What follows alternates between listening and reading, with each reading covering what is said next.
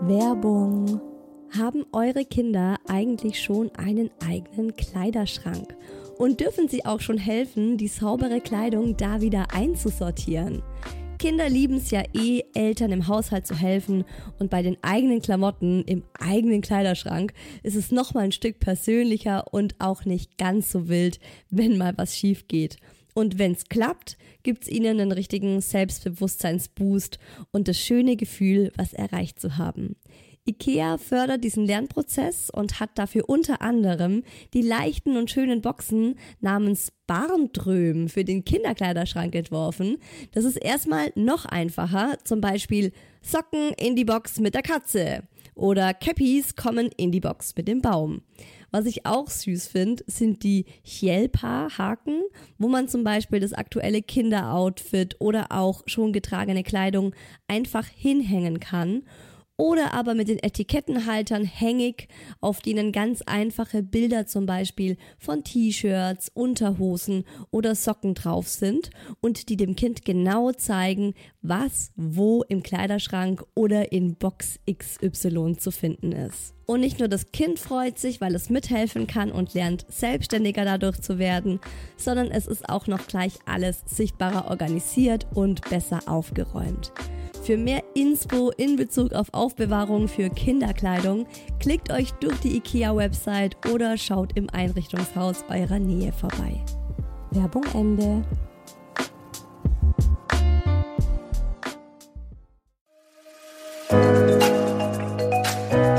Herzlichen Glückwunsch, Sie sind schwanger. Hören Sie das? Das ist der Herzschlag Ihres Babys.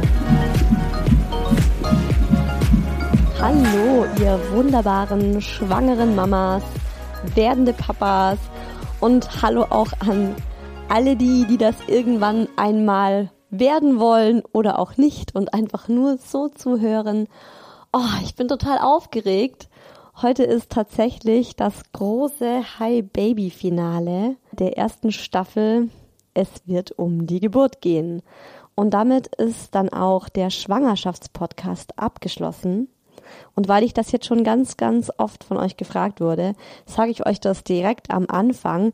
Ja, es wird eine zweite Staffel Hi Baby geben. Nicht mehr Hi Baby der Schwangerschaftspodcast, sondern dann Hi Baby plötzlich zu dritt oder Hi Baby mein Chaosleben als Mama. Den genauen Namen weiß ich noch nicht. Da bin ich noch am Rumtüfteln. Und da würde ich euch auch sehr gerne um eure Hilfe bitten. In den nächsten Tagen und Wochen werde ich auf meinem Instagram-Account Hi Baby Podcast mehrere Umfragen zur neuen Hi Baby Staffel teilen. Und ich würde mich wahnsinnig freuen, wenn ihr mir da antwortet und so auch mitbestimmen könnt, um was es dann in der zweiten Staffel tatsächlich gehen wird. Heute geht's auf jeden Fall ans Eingemachte. Ich verrate euch, wie der kleine Muck auf die Welt kam, wie es losging, wann wir ins Krankenhaus sind, wie die Fahrt dorthin war. Das war nämlich auch nochmal so eine Geschichte für sich. Dazu dann später mehr. Und dann natürlich haargenau, was im Krankenhaus passiert ist, wie ich mich gefühlt habe, was für mich so große Eckpfeiler der Geburt waren. Und ja, das ist ein Feuerwerk, mit dem Hi Baby enden wird. Und am Ende dieser Geschichte wurden aus einem Menschen zwei. Und weil das heute die letzte Folge der ersten Staffel ist, kommen nochmal alle zu Wort. Mein Freund, der euch erzählt, wie er die Geburt wahrgenommen hat, wie es auch für ihn war, mich in so einer Ausnahmesituation zu erleben. Dann gibt euch Hi Baby Frauenärztin Dr. Sheila Delis drei Dinge mit auf den Weg, die ihr am Herzen liegen. Und von Hi Baby Hebamme Karin Dirks bekommt ihr geballtes Hebammenwissen für eure Geburt mit auf den Weg. Bevor jetzt eine Mama hier Angst bekommt und sich fragt, stehe ich diese Folge durch oder wird sie mir nur noch mehr Angst vor der Geburt machen? Keine Panik, hier kommt keine Horrorgeschichte. Ich habe auch ein letztes Mal noch einen Sponsor mit dabei. Das ist Vodafone. Viele Mamas kennen das bestimmt. Man ist mit dem Kind unterwegs. Es macht etwas unfassbar Süßes, Tim flippt zum Beispiel zurzeit immer krass aus, wenn die U-Bahn einfährt oder wenn er einen Bus sieht.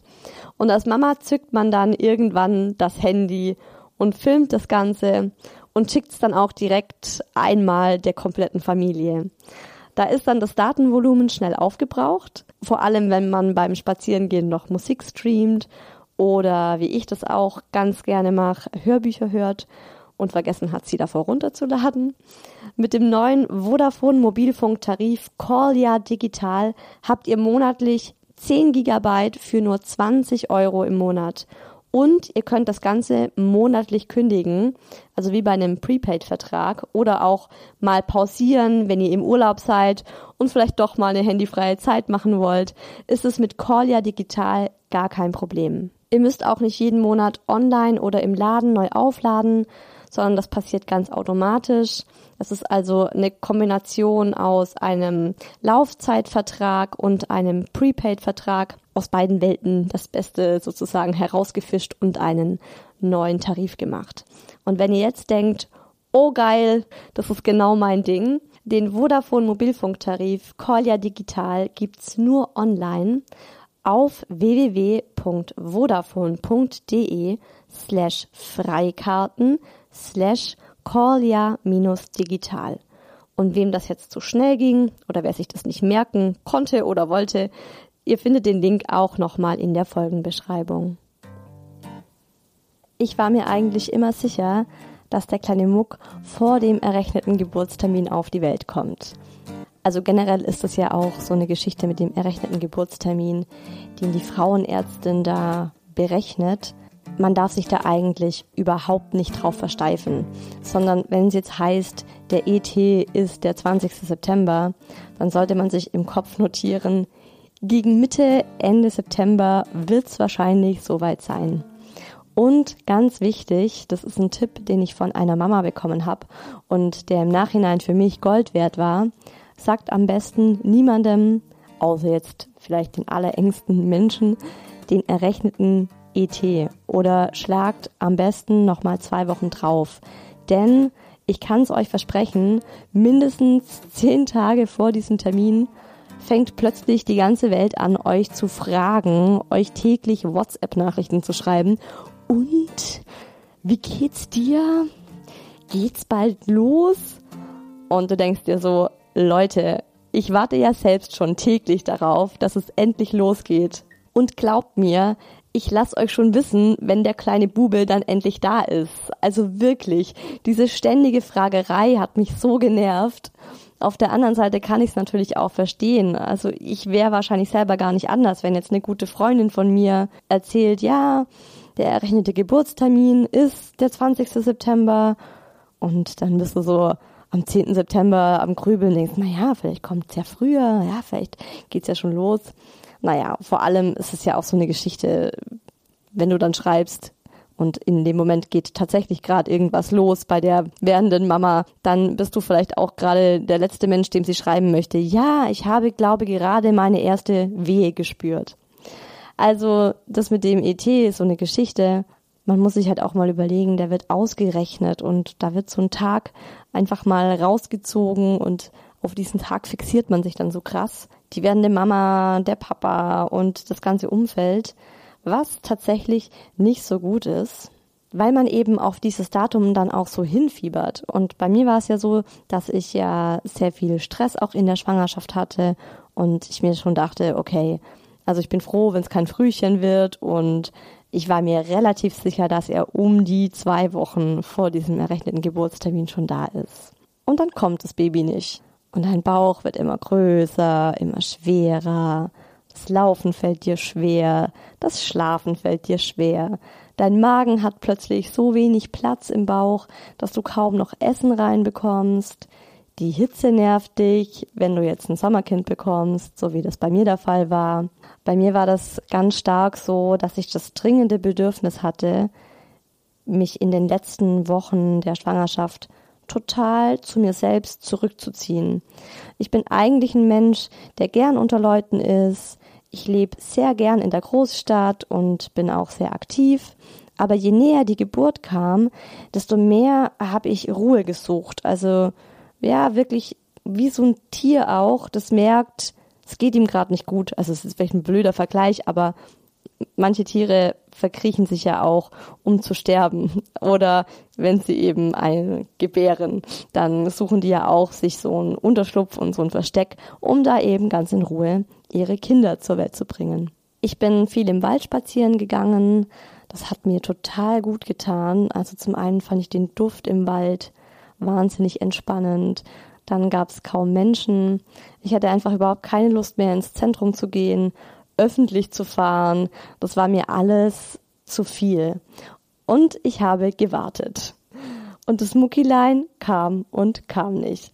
In der Woche vor dem errechneten Geburtstermin bin ich regelmäßig zur Akupunktur gegangen. Es heißt, dadurch öffnet sich der Muttermund schneller und das verkürzt dann die Geburt um ein paar Stunden. Mir hat es gut getan. Ich bin da in ein Geburtshaus dafür gegangen, wo das eben angeboten wurde. Und da saßen dann lautere hochschwangere Mamas im Kreis auf so Yogasitzkissen und wir haben der Reihe nach Nadeln in die Waden oder auch in den Knöchel, in die Hand oder sogar auch in den kleinen Zeh bekommen, je nachdem eben, wie weit du warst und ob du über dem errechneten Geburtstermin warst oder auch nicht und was halt so in deinem Mutterpass drin steht. Ja, und dann war ich zum dritten Mal bei der Akupunktur. Es war ein Tag nach ET. Ich war schon super ungeduldig und ich hatte auch in der Woche davor regelmäßig Übungswehen gehabt und in der Nacht, bevor ich dann zur Akupunktur ging, konnte ich schon gar nicht mehr schlafen, weil da relativ starke Übungswehen schon im 10 bis 25 Minuten Takt kamen, die mich dann einfach jedes Mal aufgeweckt haben. Ich war schon super aufgeregt und hibbelig und habe mir gedacht, okay, ich glaube, das was im Gange. Da kommt dann auch direkt so eine Welle von Adrenalin und Aufregung in einen rein, weil man merkt, okay, ich glaube tatsächlich, es geht jetzt los. Ich habe dann auch in der Früh meinen Freund gebeten, dass er daheim bleibt und er schon so, oh, okay, ja klar. Dann habe ich auch bei ihm gemerkt, dass er aufgeregt wurde.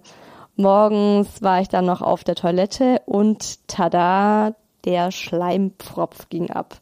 Ich finde das Wort super ekelhaft und es ist auch tatsächlich so ekelhaft, wie es klingt. also man kann sich vorstellen, das ist wie der Korken bei einer Weinflasche. Der Schleimpfropf verschließt den Muttermund und der geht eben, ja, mehrere Tage bis äh, mehrere Stunden vor Geburt ab. Und die Krux an der Sache ist, man sieht den nicht immer. Manchmal geht der ganz unbemerkt ab. Ich habe aber eben gewusst, dass es ihn gibt und total darauf geachtet. Also diese ganzen letzten Tage, wo ich eben schon Übungswehen hatte, habe ich bei jedem Mal auf dem Klo danach geguckt, ist der Schleimpfropf abgegangen. Und ähm, ja, ich hätte mir gar nicht so Mühe machen müssen, mein, mein Pipi im Klo zu untersuchen, weil man hat den schon eindeutig erkannt, als er dann da wirklich drin lag.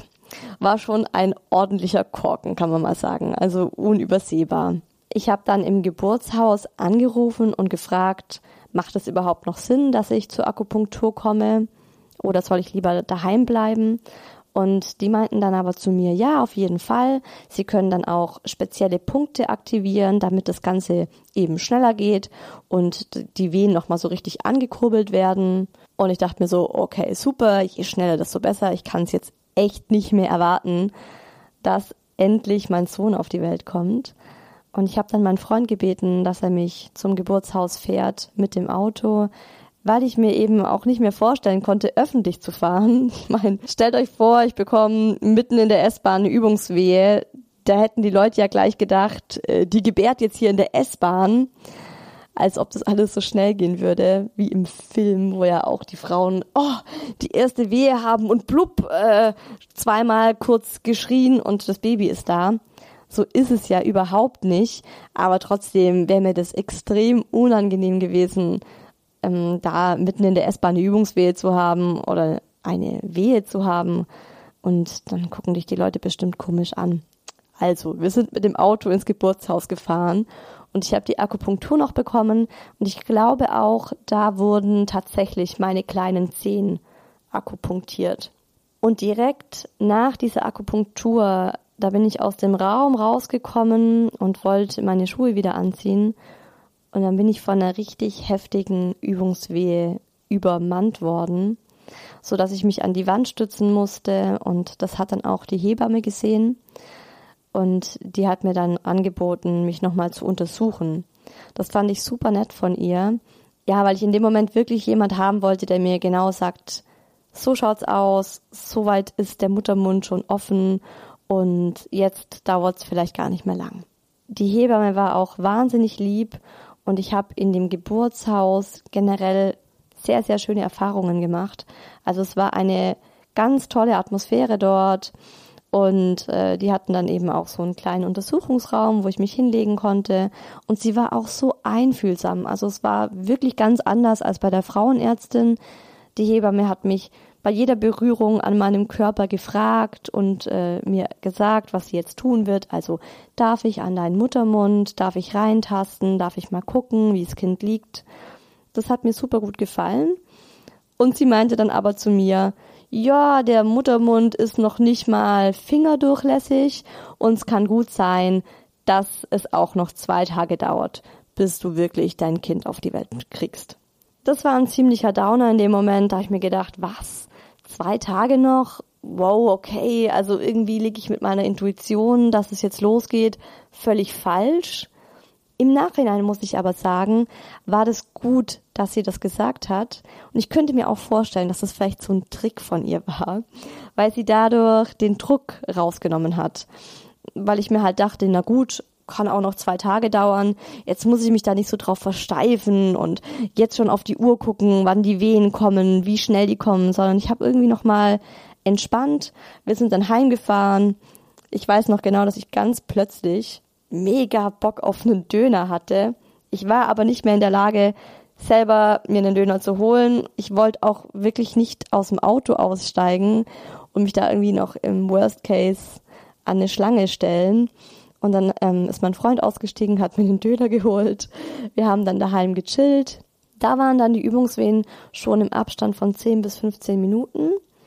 Und der Abstand hat sich dann auch über den Tag immer mehr verringert am frühen Abend weiß ich auch noch, es war so ein richtig schöner, lauer Sommerabend. Und ähm, es war ganz wenig los auf der Straße, was ich super fand. Ähm, haben wir dann gesagt, gut, jetzt gehen wir noch ein bisschen in den Wald spazieren. Also das war so mein Wunsch. Und das hat mir auch sehr gut getan. Ich weiß aber noch, dass ich auf dem Weg zurück. Also als wir dann, wir sind ungefähr eine Stunde spazieren gelaufen, als wir aus dem Wald rauskamen, hatte ich schon so starke Wehen wieder, dass ich, wenn die Wehe kam, nicht weiterlaufen konnte. Und als ich dann nach Hause kam, wurden die Wehen nochmal intensiver und daraufhin hat sich dann auch mein Freund äh, so eine App runtergeladen, mit der man den Abstand der Wehen stoppen kann. Das war ziemlich cool, weil man dann selber auch nicht so aufpassen musste.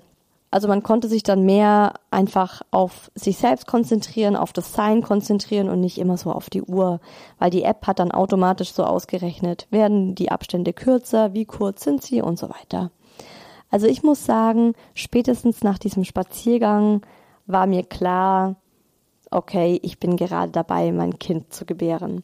Also für mich war das auch schon Teil der Geburt und diese Wehen, die ich den kompletten Tag über und auch in der Nacht hatte, waren für mich Geburtswehen. Das waren eigentlich keine Übungswehen mehr, das habe ich vorhin falsch ausgedrückt, muss ich mich korrigieren. Für mich in meiner Erinnerung waren das Geburtswehen. Und wenn man mich fragt, wie lange ich in den Wehen lag, dann sage ich 32 Stunden, weil da rechne ich die komplette Nacht und den Tag auch schon mit ein. Also, gegen halb zehn abends habe ich dann nochmal mit meiner Mama telefoniert da waren die Wehen dann auch schon so intensiv, dass als ähm, die Wehen dann kamen, musste ich das Telefon weglegen, konnte meiner Mutter nicht antworten und habe dann auch schon ganz bewusst ruhig und tief geatmet. Und das Gute ist ja, man weiß ganz genau, die Wehe kommt und sie geht auch wieder vorbei.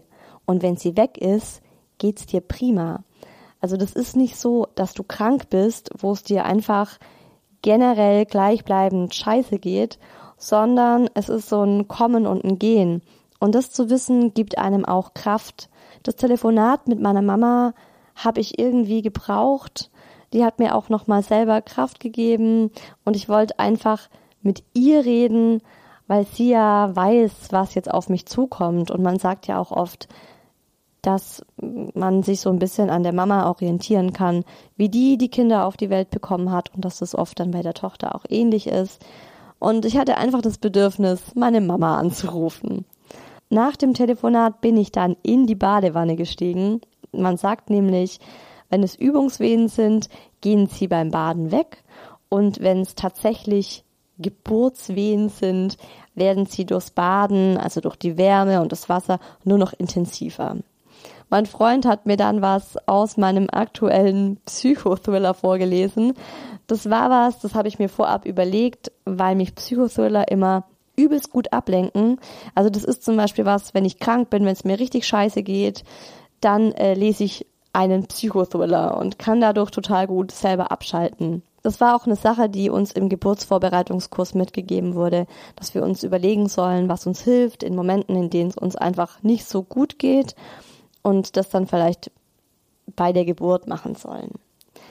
Ich kann euch sagen, in dem Moment konnte ich mich überhaupt gar nicht auf das Buch konzentrieren. Ich habe die Sätze nicht richtig verstanden.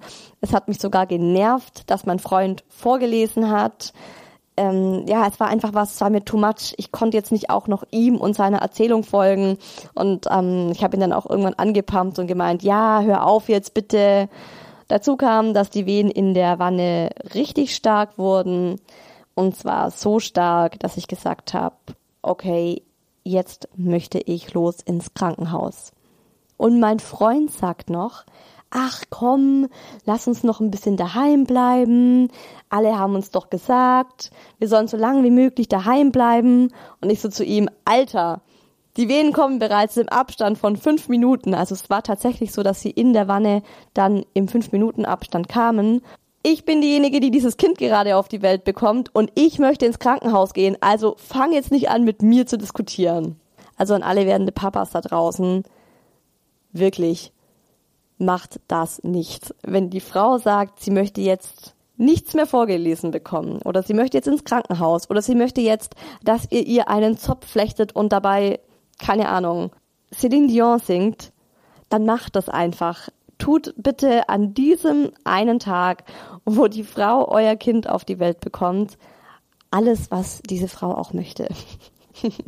Der Hintergrund, warum ich in diesem Moment wirklich unbedingt los ins Krankenhaus wollte, war, und da bin ich jetzt auch ganz ehrlich zu euch, ich dachte nicht, mein Kind kommt jetzt in der nächsten Stunde und deswegen möchte ich ins Krankenhaus, sondern ich habe mir tatsächlich gedacht, ich brauche was gegen die Schmerzen. Im Flur sind wir dann noch unseren Nachbarn begegnet. Das war auch sowas, was keine Frau braucht. Es war halb zwölf Uhr nachts und ich dachte mir echt, fuck my life, muss das jetzt sein? Und die beiden haben mich auch so angeguckt, die waren gerade noch mit ihrem Hund Gassi und meinten so, oh, geht's jetzt los? Und ich auch nur so, ja, und bevor es jetzt ans Eingemachte geht und ich euch noch diese einzigartige Autofahrt ins Krankenhaus erzähle, passen an dieser Stelle ganz toll die Tipps an alle werdende Mütter von Hi Baby Hebamme Karen Dirks. Wenn es um die Geburt selber geht, werde ich als Hebamme immer wieder ganz still und ganz wortlos im wahrsten Sinne des Wortes weil es ein so magischer Moment ist und bleibt und einfach ein Wunder auch ist und bleibt und selbst wenn man es jetzt schon, ich schätze mal sieben, achthundert Mal begleiten durfte, gesehen hat, bleibt niemals dieses Staunen aus, dass da ein Mensch aus einem anderen Menschen herauskommt, wie und in welcher Art auch immer. Aber es bleibt immer dieses aus einem kommt ein neuer. Und das, ähm, ja, nimmt mir die Worte, macht mich sprachlos, so auch jetzt. Und es ist nicht egal, wie wir geboren werden, gibt es als Spruch. Und das stimmt, es ist überhaupt nicht egal, wie wir in diese Welt hineinkommen und wie wir als Frauen gebären. Aber es ist immer ein Geburtstag und somit ein Grund zum Feiern Es ist immer eine Geburt des Kindes und der Eltern. Es ist immer eine Transformation von einem Paar zu einem Elternpaar und somit zu einem ganz neuen Gefüge in einer Familie. Und da ist es auch nicht egal, aber es sollte in den Hintergrund treten, ob die Erwartungen erfüllt worden sind oder die Geburt ganz anders gelaufen ist als gedacht oder genau so, wie man es gedacht hat und sich gewünscht hat. In dem Moment, wo das Kind da ist, ist dieser Zauber auch im Raum, ob im Kreissaal, in der Badewanne, zu Hause, im OP, wo auch immer. Und den dann lernen wahrzunehmen und nicht an der Enttäuschung dass es vielleicht anders gelaufen ist, festzuhalten. Das ist, glaube ich, ein großer Punkt, den man mitnehmen kann. Egal in welchem Setting nun diese Geburt stattfinden wird. Ich bin ein großer Fan von Konfetti werfen im Kreissaal und singen oder wirklich dieses Begrüßen und aus meiner Sicht gehören die ersten Worte den Eltern und nicht der Hebamme.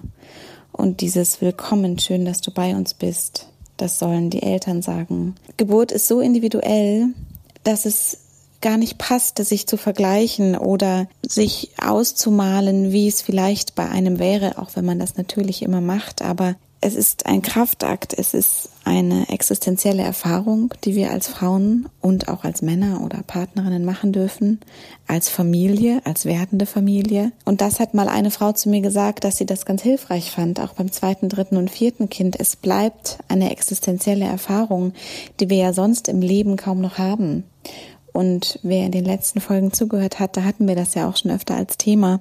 Diese Geburt, die da jetzt kommt, diese große Unbekannte, dieser Berg, auf den man zuläuft, wo es keinen Weg dran vorbei gibt, das ist ja auch eine Krise. Also man, ne, keiner nennt es so, aber es ist am Ende eine Krise, wo wir im Sprachgebrauch immer denken, es ist was Negatives. Nein, es ist nicht. Es kann eine positive und eine negative Krise geben. Und ich glaube, dass es sehr viel davon abhängt, wie gehe ich da rein, ob es dann gut oder für mich aus meiner Sicht gesehen nicht gut verläuft. Es ist immer, immer, immer eine Wachstumschance ohne Ende. Ich glaube, was da Frauen und Familien und Paare innerhalb von diesen, wie auch immer, vier bis 18 Stunden lernen und über sich erfahren dürfen, das haben wir im Leben selten, die Möglichkeit, uns so kennenzulernen, auch gegenseitig tatsächlich. Und eine Sache, die ich allen Frauen mitgebe, ihr Frauen, ihr habt dieses Kind getragen, was in euch wächst. Ihr seid das Universum für diesen kleinen Menschen. Und ihr seid die qualifiziertesten Personen dafür, auch diesen Menschen zu gebären. Und das ist ja etwas, was unglaublich tragend sein kann, weil man weiß, dass man ja die Qualifikation hat. Man hat ja schon neun, zehn Monate, wie lange auch immer die Schwangerschaft dauern mag, bei jedem Einzelnen, diese Aufgabe mit Bravour gemeistert. Dass es jetzt am letzten Ende nicht mehr klappt, das funktioniert nicht. So ist die Welt und die Natur zum Glück nicht gemacht. Und ich wünsche allen Frauen, die diesen Podcast gehört haben, dass sie ihren Weg finden und ihre ganz, ganz individuelle Geburt erleben dürfen, dass die kleinen Wesen, die jetzt schon immer im Bauch waren und auch zugehört haben, so geboren werden, wie es für sie gut ist und dass alle Familien und Paare so zusammenwachsen, dass sie eigentlich voller Mut und Kraft und Zuversicht in dieses neue Kapitel ihres Lebens hineinschreiten können.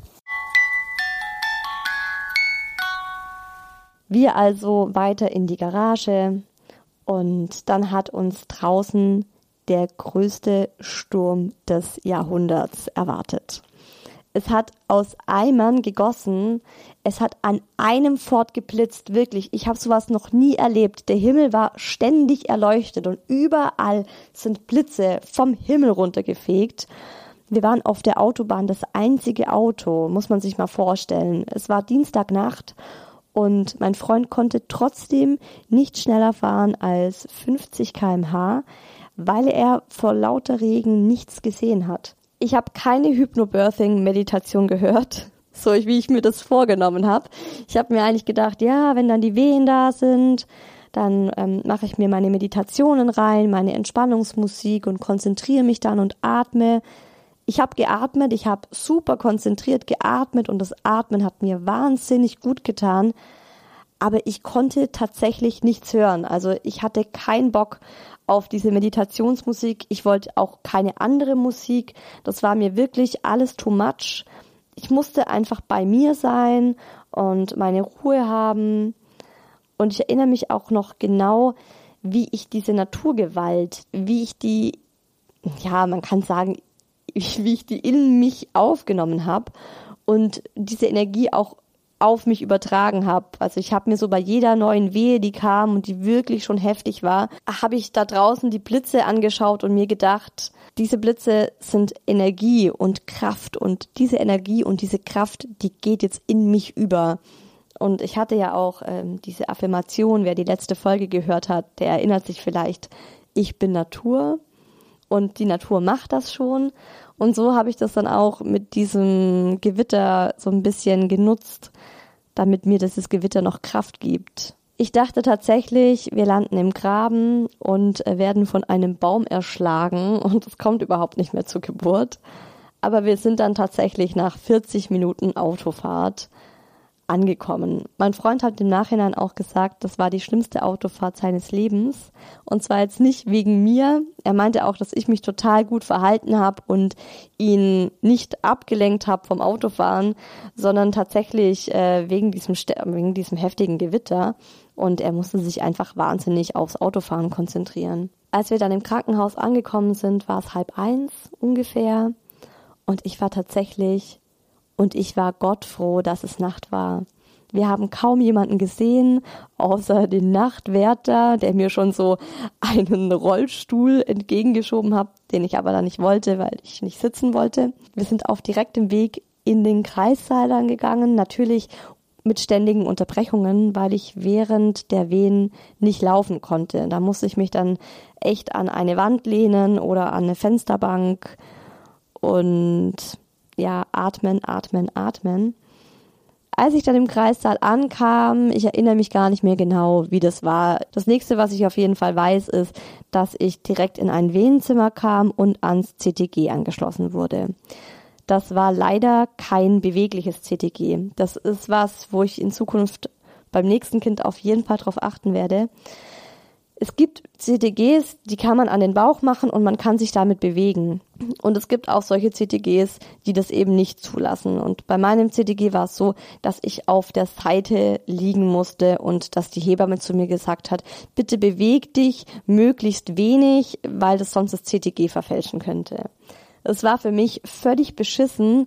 Ich wollte sitzen, ich wollte gehen, ich wollte auf allen Vieren krabbeln, ich wollte mich auf meine Unterarme stützen und ich durfte nicht. Dann ging die Hebamme raus und kam nach 40 Minuten wieder. Man sagt ja immer, pack dir was Schönes in deine Krankenhaustasche. Ich habe die natürlich auch gepackt, ein paar Wochen davor. Mach dir da deine Lieblingsmusik rein, tu dir ein schönes Öl einpacken, nimm was zu essen, mit was zu trinken, einen Labello, ha ha ha. Also ich sag euch was. Diese Tasche lag irgendwo im Eck, die hat mein Freund mitgenommen, die hat er irgendwo hingelegt und ich habe diese Tasche erst wieder am nächsten Tag gesehen, als unser Sohn schon da war. Ich habe weder an Essen gedacht, noch wollte ich irgendwas trinken, hören, riechen, whatever. Das Einzige, was ich wollte, waren permanente Massagen von meinem Freund. Also der durfte tatsächlich nicht von meiner Stelle weichen. Das war mir ganz wichtig. Und mir hat's total gut getan, wenn er mit aller Kraft mit dem Daumen gegen meinen Steiß gedrückt hat. Also das war irgendwie was, das hat bei mir dann den Schmerz rausgenommen.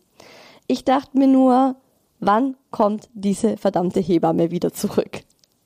Und wann bekomme ich endlich was gegen diese Schmerzen? Dann kam sie wieder, hat sich das CTG angeschaut, hat den Muttermund kontrolliert, und sagt zu mir, oh, also der Muttermund ist jetzt noch keine zwei Zentimeter geöffnet. Da sprechen wir noch gar nicht von Geburt. Sie können jetzt hier bleiben und erstmal spazieren gehen, aber ich würde Ihnen eigentlich empfehlen, dass Sie nochmal nach Hause fahren. Ich bin ganz ehrlich zu euch, das war für mich der schlimmste Moment während der gesamten Geburt. Das war so ein Schlag ins Gesicht, dass dir eine Fachfrau, also eine Hebamme sagt, für mich hat die Geburt, also die Geburt hat noch nicht angefangen. Und ich dachte mir nur, Alte, willst du mich verarschen? Die Geburt ist sowas von im Gange. Schau mich doch mal an. Also wenn du als werdende Mama Ich kann das überhaupt nicht in Worte fassen. Das hat mich sprachlos gemacht, dass sie mir vorgeschlagen hat, dass ich nochmal nach Hause fahren soll.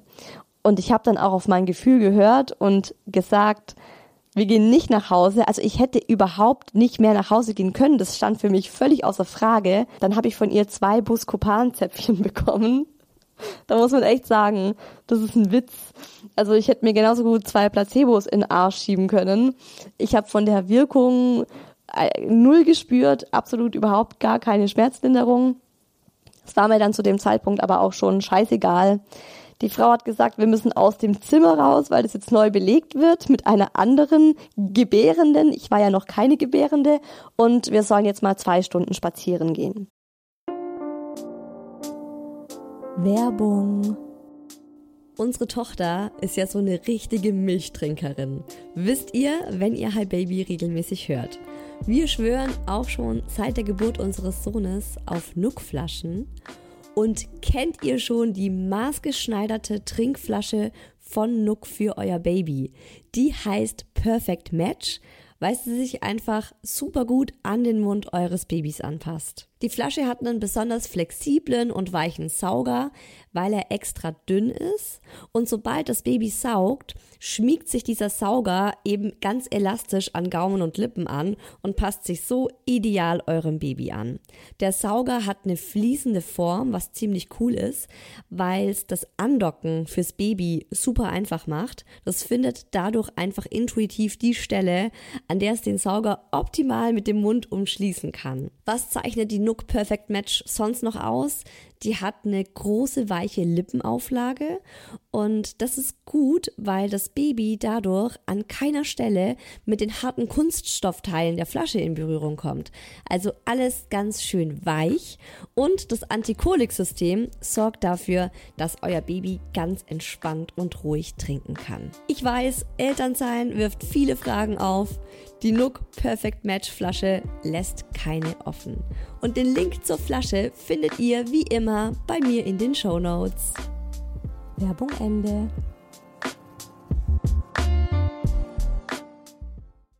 Ich habe diese zwei Stunden nur noch sehr bruchstückhaft in Erinnerung. Es ist wirklich so, du bist während der Geburt wie unter Droge. Also du machst dein Ding, die Atmung war das, an was ich mich geklammert habe, die mich immer wieder gefestigt hat, die mich durch die Venen getragen hat, das kann man wirklich so sagen. Und du kannst dir davor wirklich so viel überlegen und machen und planen, wie du willst. Am Ende macht dein Körper genau das, was für dich in dem Moment richtig ist. Auch bei der Atmung. Also wenn du das Bedürfnis hast, mit einem Ton auszuatmen oder beim Ausatmen die Luft eher rauszublasen oder wie auch immer, dann mach das. Also ich weiß noch, dass ich mir lange Zeit gedacht habe, nein, ich muss ganz entspannt ausatmen, damit der Muttermund möglichst weich ist und schneller aufgeht. Und das hat mich wahnsinnig blockiert. Und in, zu dem Zeitpunkt, als ich das losgelassen habe, diese Vorstellung, wie ich eigentlich atmen muss, und so geatmet habe, wie es sich für mich richtig angefühlt hat, wurden die Schmerzen viel, viel, viel erträglicher. Also fangt nicht auch noch an, gegen euch selbst zu kämpfen, weil ihr denkt, ihr solltet jetzt dieses oder jenes tun oder eigentlich habt ihr euch ja überlegt, dass es jetzt am besten wäre das oder das oder so oder so oder ihr seid ja eigentlich der Typ für. Macht einfach das, was in dem Moment für euch richtig erscheint. Ihr schert euch sowieso um nichts und niemanden mehr, weil ihr einfach mit euch selbst beschäftigt seid. Deswegen, wenn ihr schreien wollt, dann werdet ihr schreien. Und äh, wenn ihr, keine Ahnung, auf allen Vieren durchs Krankenhaus krabbeln wollt, werdet ihr das wahrscheinlich auch tun. Die erste Stunde lief ich draußen im Regen, also das Gewitter war immer noch am Wüten. Es hat mir aber gut getan, also diesen kalten Regen auf dem Gesicht zu spüren. Ähm, mir war einfach schon total heiß. So eine Geburt ist ein wirklicher Kraftakt. Also das ist was Anstrengendes und deswegen fand ich diesen kalten Regen auf dem Gesicht super gut. Und danach fragt mich jetzt nicht mehr, warum ich das gemacht habe. Aber aus irgendeinem Grund bin ich dann ins Foyer gelaufen, also vom Krankenhaus, und da war so ein Gästeklo und das war ein Behinderten-WC.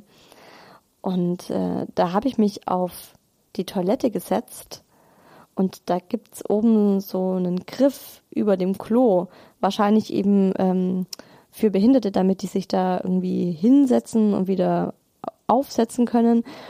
Und ich weiß noch, dass ich bei jeder Wehe an diesem Griff gezogen habe und mich an dem festgeklammert habe, als wäre ich so eine Schiffsbrüchige, die sich da festhält. Ich weiß nicht, warum ich das getan habe, aber offensichtlich hat mir das gut getan.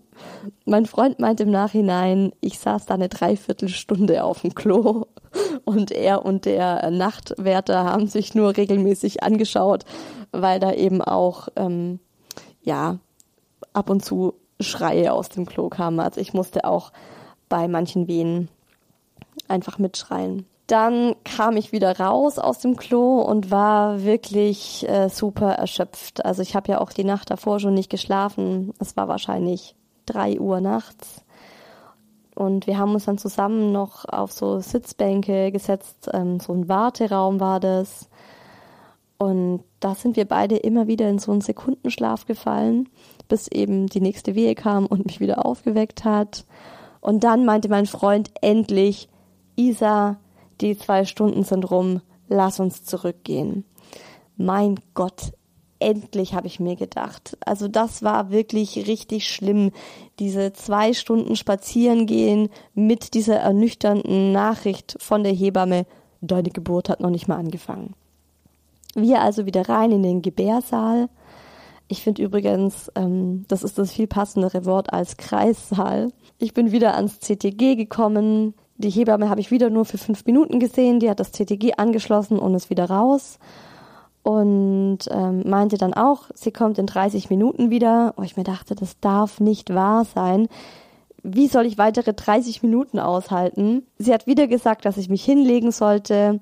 Das ging dann aber zu dem Zeitpunkt nicht mehr. Ich habe mich einfach hingesetzt ähm, ich konnte nicht mehr auf der Stelle liegen und ich dachte mir auch, ja, mein Gott, wenn dann das CTG verfälscht ist, weil ich mich hingesetzt habe, dann ist es halt so. Als dann die Hebamme nach 45 Minuten immer noch nicht da war, habe ich dann den Notschalter gedrückt und nach ihr geklingelt. Dann kam sie auch ziemlich schnell. Es war allerdings eine andere Hebamme, die sich dann erstmal bei mir entschuldigt hat und gemeint hat, ja, die vorherige Hebamme ist gerade bei einer Geburt. Und ich dachte, ach, wie schön. Immerhin eine in diesem Gebärsaal, die tatsächlich eine Geburt hat. Wir haben dann im Nachhinein auch erfahren, dass der Kreissaal in dieser Nacht rappelvoll war und die Hebammen unterbesetzt waren, weil Urlaubszeit war. Ja gut, äh, in dem Moment kannst du es nicht ändern. Die neue Hebamme, ich glaube, die hat sich bei mir nicht mal mit ihrem Namen vorgestellt, war mir aber auch scheißegal, hat sich dann das CTG angeschaut, hat den Muttermund kontrolliert und dann zu mir gesagt, jetzt ist er bei 4,5 Zentimetern, jetzt sprechen wir von einer Geburt, oh happy day. Und wenn ich möchte, kann ich jetzt ähm, eine PDA bekommen. Oder in die Wanne. Genau, ich wollte eigentlich in die Badewanne, so habe ich mir das überlegt. So habe ich das auch vorab im Krankenhaus besprochen. Aber dann hatte ich die Möglichkeit, eine PDA zu bekommen und du kannst nicht mit PDA in die Wanne. Ich dachte eigentlich davor, dass ich keine PDA brauche. Zu dem Zeitpunkt habe ich aber gesagt, ich möchte nicht in die Wanne, ähm, ich möchte die PDA bekommen und zwar sofort, so schnell wie möglich. Und es hat dann tatsächlich noch eine Stunde gedauert, bis der Anästhesist kam, um mir die PDA zu legen. Es ist meist in kleineren Krankenhäusern einfach ähm, in der Nacht nur ein Anästhesist da. Und wenn es irgendwo eine Not-OP gibt, ähm, ist der natürlich erstmal nicht da und dann musst du warten. Wir sind dann vom Wehenzimmer ins Geburtszimmer gewechselt. Irgendwie war das ganz komisch. Da ist mir dann tatsächlich so bewusst geworden, krass, jetzt kommt mein Kind. Wir gehen jetzt ins Geburtszimmer und das ist was, ich werde da nicht mehr zurückgehen. Ich werde nicht mehr vom Geburtszimmer ins Wehenzimmer wechseln. Das ist jetzt final. Also irgendwie, obwohl ich ja schon die ganze Zeit für mich in der Geburt war, ist es mir da nochmal richtig bewusst geworden. Obwohl ich auch jetzt oft euch gesagt habe, mir war alles scheißegal und ich war voll in meinem Ding ich war trotzdem zu jeder Zeit äh, von allen möglichen Menschen ansprechbar. Also so krass schrecklich ging's mir nicht. Es war wirklich so, dass die Wehen intensiv waren und ich da einfach bei mir sein wollte, Aber ich konnte noch äh, ganz problemlos mit meinem Freund reden, mit der Hebamme reden. Ich habe dann meine Sachen gepackt und bin ins Geburtszimmer rübergegangen. Es war alles ähm, trotzdem absolut machbar. Also du bist nicht krank. Das ist was ganz anderes. Es ist einfach nur, diese Wehen äh, sind eine wahnsinnige Kraft. Das ist unfassbar kraftvoll, was da mit deiner Gebärmutter passiert. Die zieht sich einfach. Das ist, muss man überlegen, das ist ein riesengroßer Muskel. Und die zieht sich zusammen. Dieser Muskel drückt dein Baby nach unten. Da ist es doch ganz selbstverständlich, wenn du in dem Moment einfach völlig bei dir bist und dich mit deinem Körper beschäftigst aber sobald eben diese Wehe dann weg ist, bist du wieder du selbst und kannst Antworten geben und kannst dich im Geburtsraum umgucken. Und da habe ich dann auch schon gesehen, dass alles bereit lag. Also da gab es dann wirklich auch ähm, einen Schrank mit einem Waschbecken, mit Waschlappen. So eine kleine Edelstahlschale lag da mit so ein paar Bestecken, wie sagt man, wie eben manchmal beim Frauenarzt, so komische Zangen und Zeug lag darum. Dann gab es in diesem Raum auch endlich einen Gymnastikball, ein Stoffband, das von der Decke hing. Also das war in dem anderen Zimmer alles nicht da. Das hätte ich alles auch gerne viel früher gehabt. Also ich hätte mich gerne in den Wehen irgendwie bewegt und auf einem Ball auf und ab gerollt aber ich war in dem Wehenzimmer tatsächlich nur ans CTG angeschnallt und äh, ja, durfte mich nicht bewegen. Vor der PDA hatte ich überhaupt gar keine Angst und das, obwohl ihr wisst, dass ich Spritzen und Krankenhäuser und Blut abnehmen und all das absolut hasse. Es war wirklich so, dass ich mir dachte, oh geil, ich brauche diese PDA jetzt, ich möchte die, das ist für mich jetzt das Richtige. Ich musste mich dazu dann hinsetzen und die Hebamme hat sich vor mir hingekniet und zu mir gesagt, dass es jetzt ganz wichtig ist, dass ich mich nicht bewege, während die PDA gelegt wird. Und wenn ich eine Wehe habe, dann soll ich mich einfach an ihr festhalten, egal wie fest ich ihre Arme drücke, aber ich soll mich dabei nicht bewegen. So habe ich das dann auch gemacht. Das hat auch wunderbar funktioniert. Und plötzlich schaut mich die Hebamme so an und fragt mich, sag mal, hast du schon Presswehen? Und ich schaue sie so an und in dem Moment wird mir bewusst, dass ich eigentlich schon die ganze Zeit am Pressen bin. Also beim Ausatmen habe ich gepresst. Und die Hebamme schaut dann zum Anästhesisten und der meint so, also die PDA ist jetzt gelegt. Dann hat die Hebamme meinen Muttermund kontrolliert, als die PDA eben dann gerade gelegt wurde. Und der Muttermund war bei 10 Zentimetern. Und 10 Zentimeter ist offen.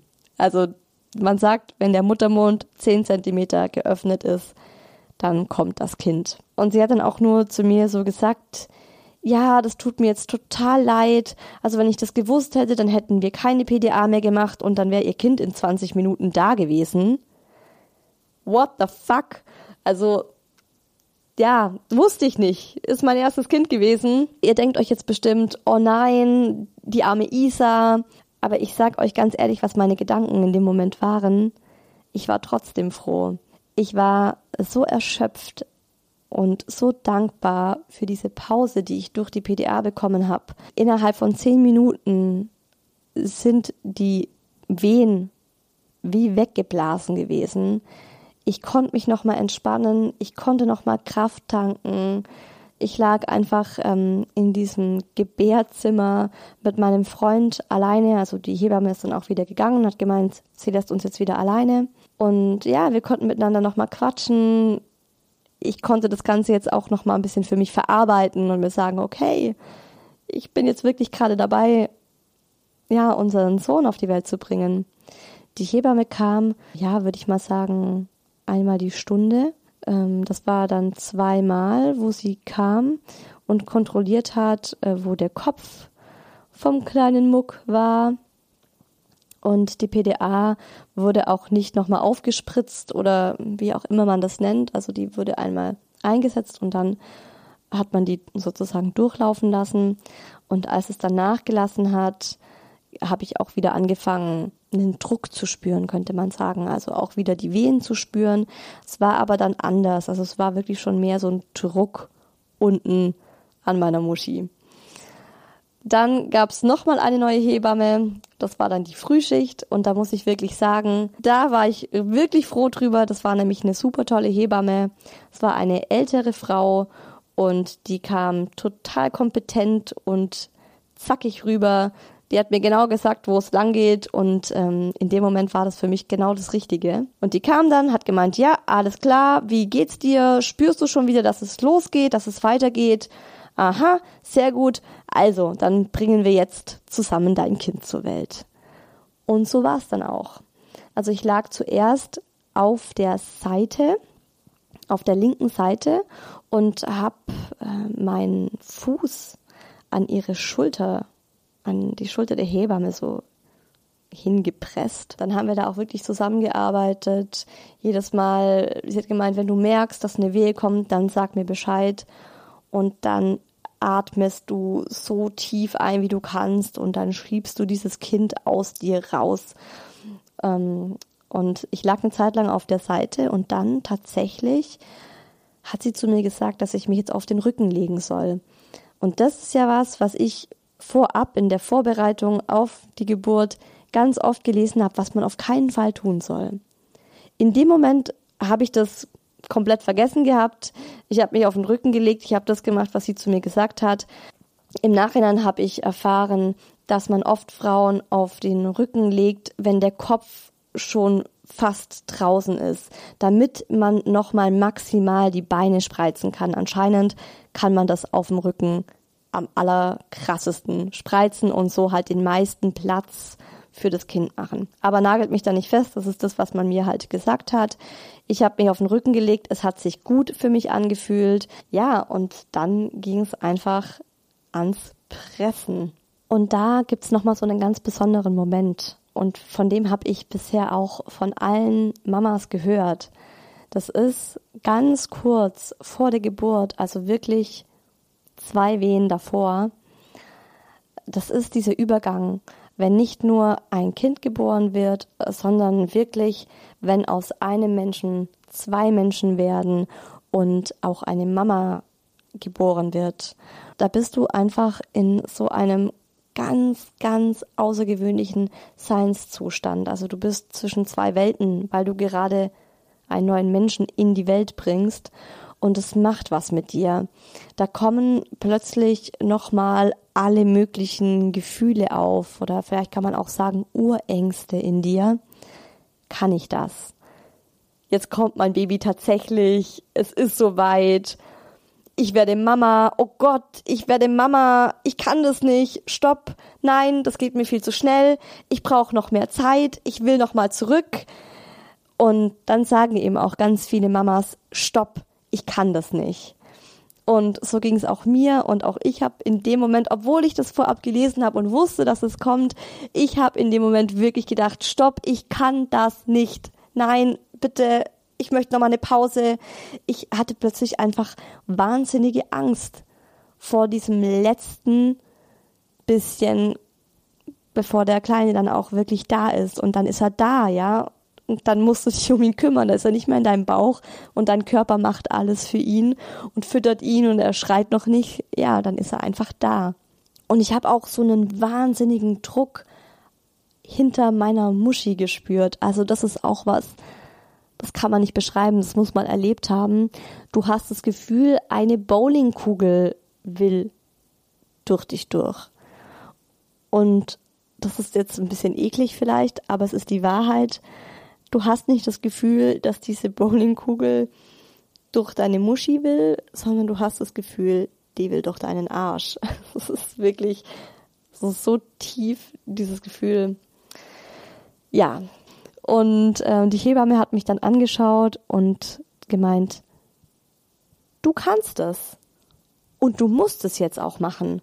Du musst jetzt dieses Kind auf die Welt bringen und du kannst das. Was mir da auch nochmal unglaublich Kraft gegeben hat, war einfach, dass mein Freund direkt neben mir stand. Er hat während dieser Presswehen, ich würde mal sagen, das waren insgesamt sieben Presswehen, das ist nicht viel sieben Presswehen und dann war er da, Was mir da so viel Kraft gegeben hat, war einfach, dass mein Freund die ganze Zeit meine Hand gehalten hat. Der durfte nicht mal pinkeln gehen. Hat einmal gefragt, gemeint, oh Gott, Isa, ich muss so dringend aufs Klo. Kann ich dich kurz loslassen? Ich nur, nein, auf gar keinen Fall. Und bevor ihr erfahrt, wie der Kleine dann tatsächlich rauskam, hört ihr noch den Daddy, der euch erzählt, wie er diese ganze Nacht erlebt hat und wie er auch mich erlebt hat.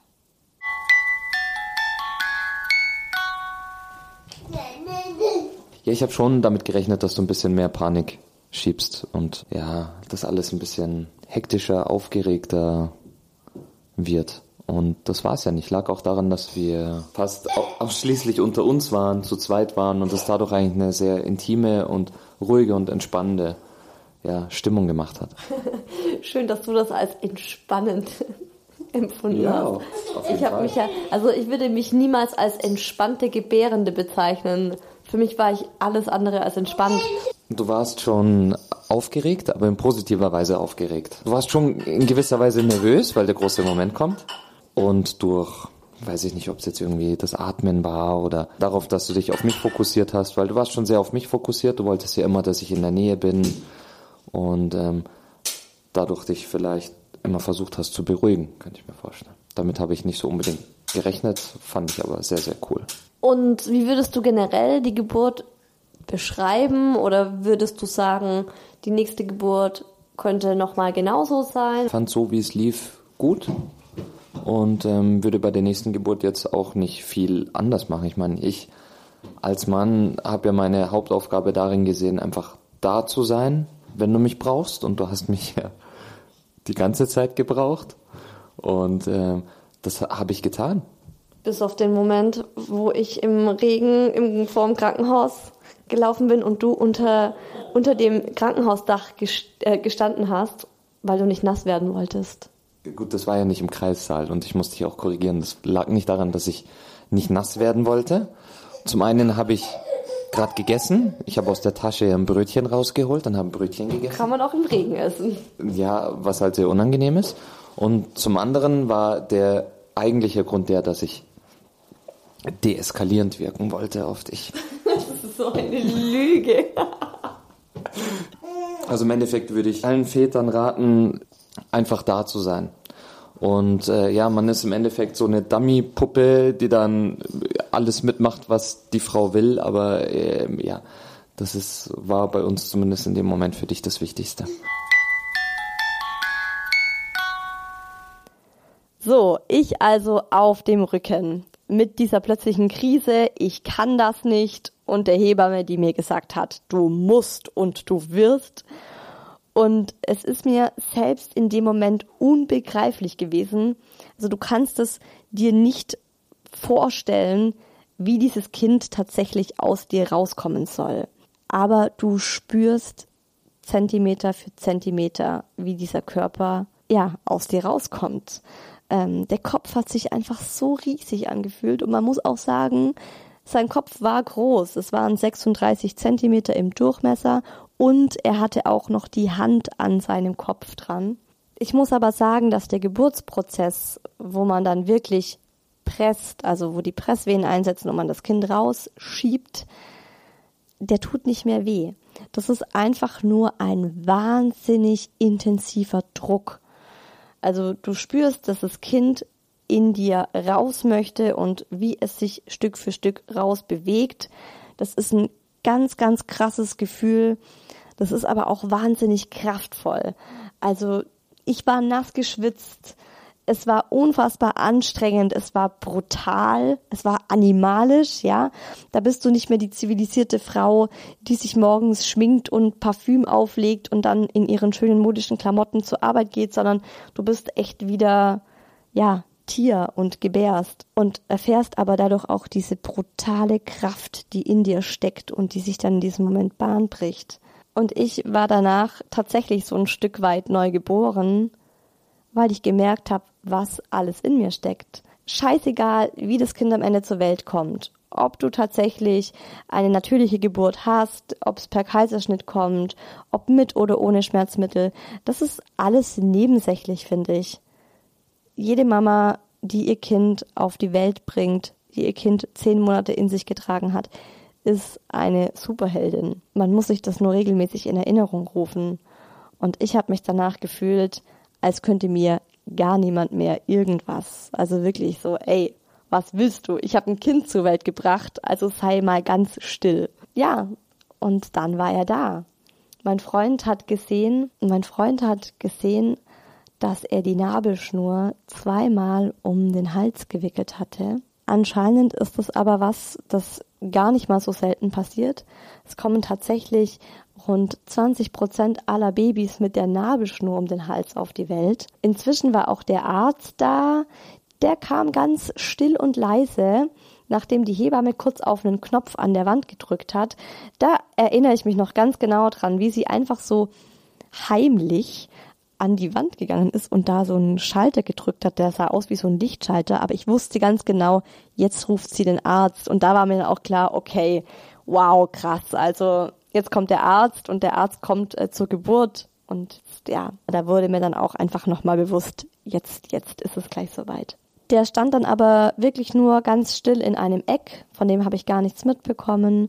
Und als mein Sohn dann da war, habe ich natürlich sofort gesagt, ich will ihn halten, ich will ihn bei mir haben. Ähm, das konnte mir wirklich nicht schnell genug gehen. Ich wusste ja nicht, dass sie noch die Nabelschnur vom Hals wickeln musste. Ja, dann habe ich ihn endlich in den Armen gehabt. Und ich weiß noch ganz genau diesen Moment. Ich erinnere mich da so gut daran, wie wir uns angeschaut haben. Wir haben uns einfach nur angeschaut. Und er war ganz ruhig. Und ich habe ihn in diesem Moment es war so ein Erkennen einfach. Also man stellt sich ja die ganze Zeit vor, oh Gott.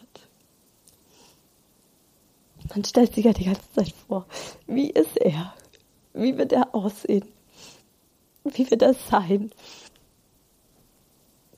Und dann hast du ihn in den Armen.